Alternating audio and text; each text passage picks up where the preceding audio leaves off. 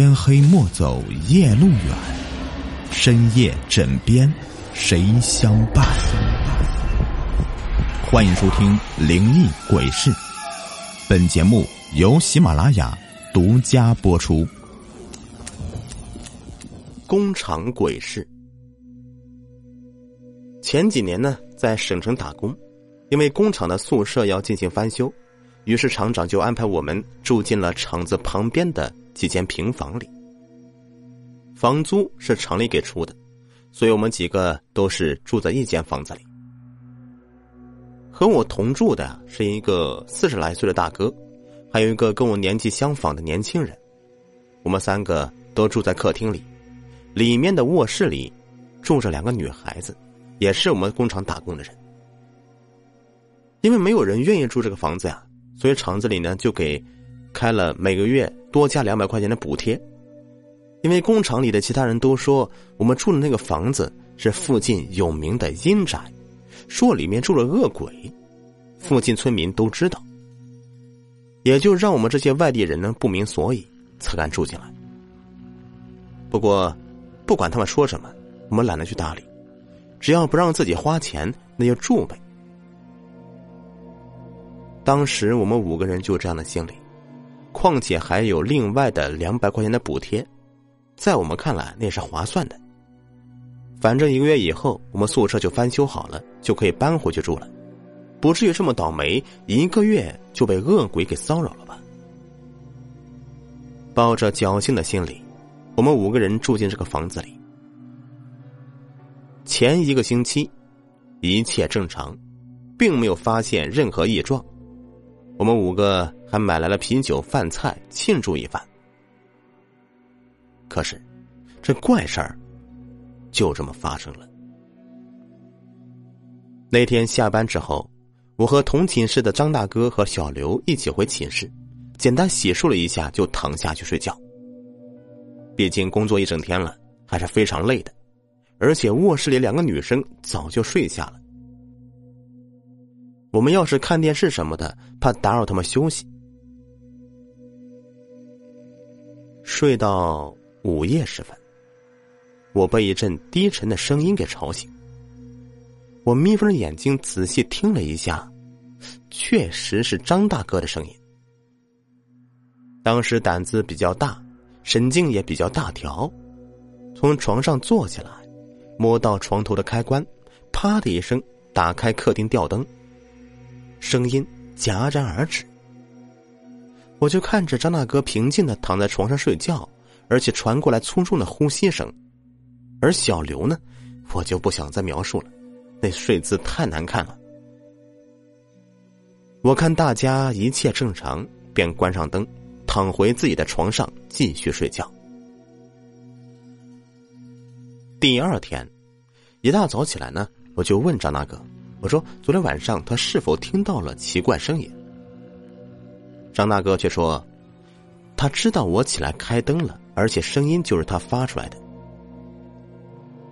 张大哥说：“他当时在挣扎，他说他昨天晚上刚睡着就见到个女人，非要让张大哥跟他走。”张大哥说不肯，他便掐住张大哥的脖子，想把大哥给拖走。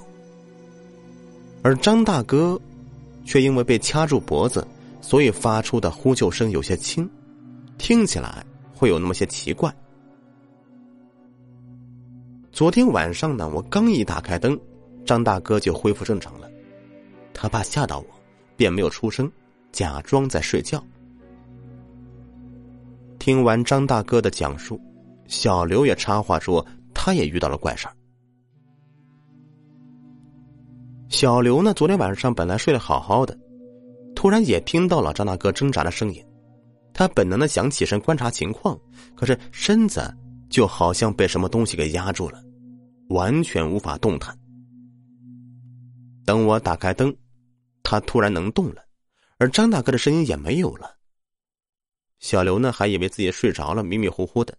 就没好意思出声，怕说出来被我和张大哥给笑话。刚才听到张大哥的描述，这才把作案的经历给说了出来。当天晚上，我们三个人都没有睡觉，因为实在是不敢睡着，都怕再发生前一晚的事情。一旦呼救不及时，可能是没有命啊！我们三个人就这么坐在房间里面斗地主，两个住在卧室里的妹子还笑话我们仨呢，说是不是想等他们睡着了干坏事，弄得我和小刘面红耳赤的。这到了午夜十二点多，小刘实在是熬不住了，就提议我们三个人轮流睡觉，反正第二天呢，我们三人都请假了。准备请个先生来看看，采取下措施。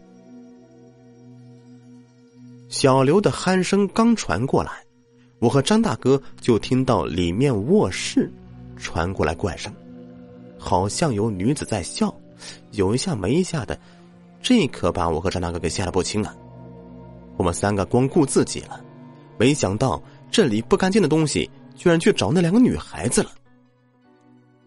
当下也不管什么男女有别了，我和张大哥就踹开卧室房门，打开卧室里的灯。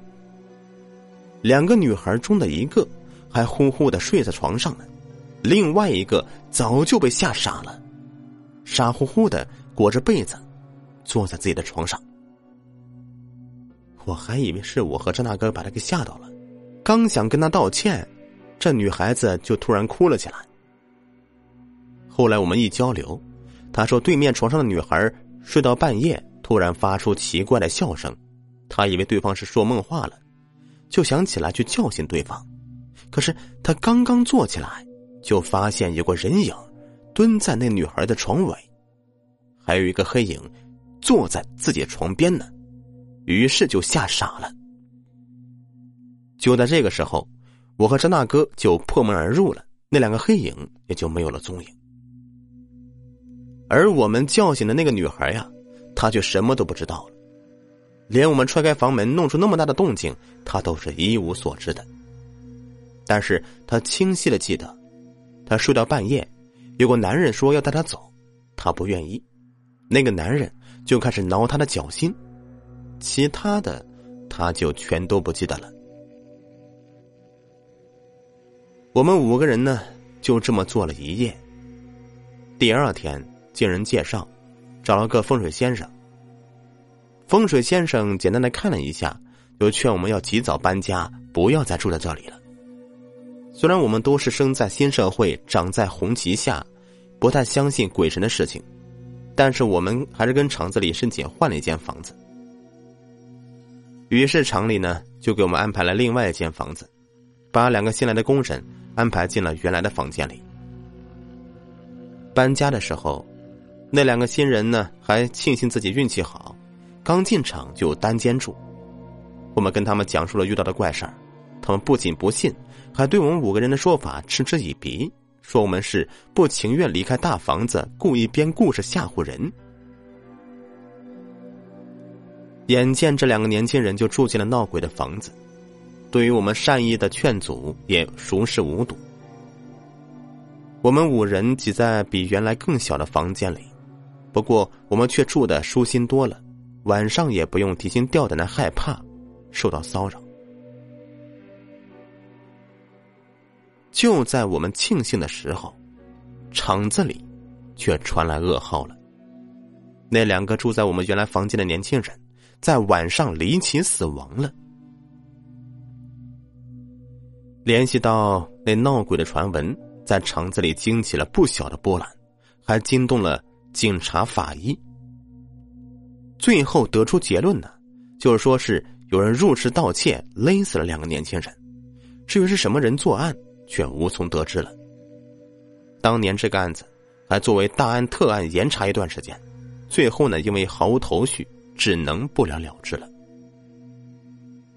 没过多久，我们五人便纷纷离职，离开了那个厂子，因为只有我们五个人知道。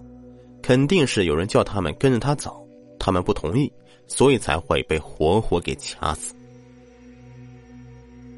本集故事已播完，感谢收听。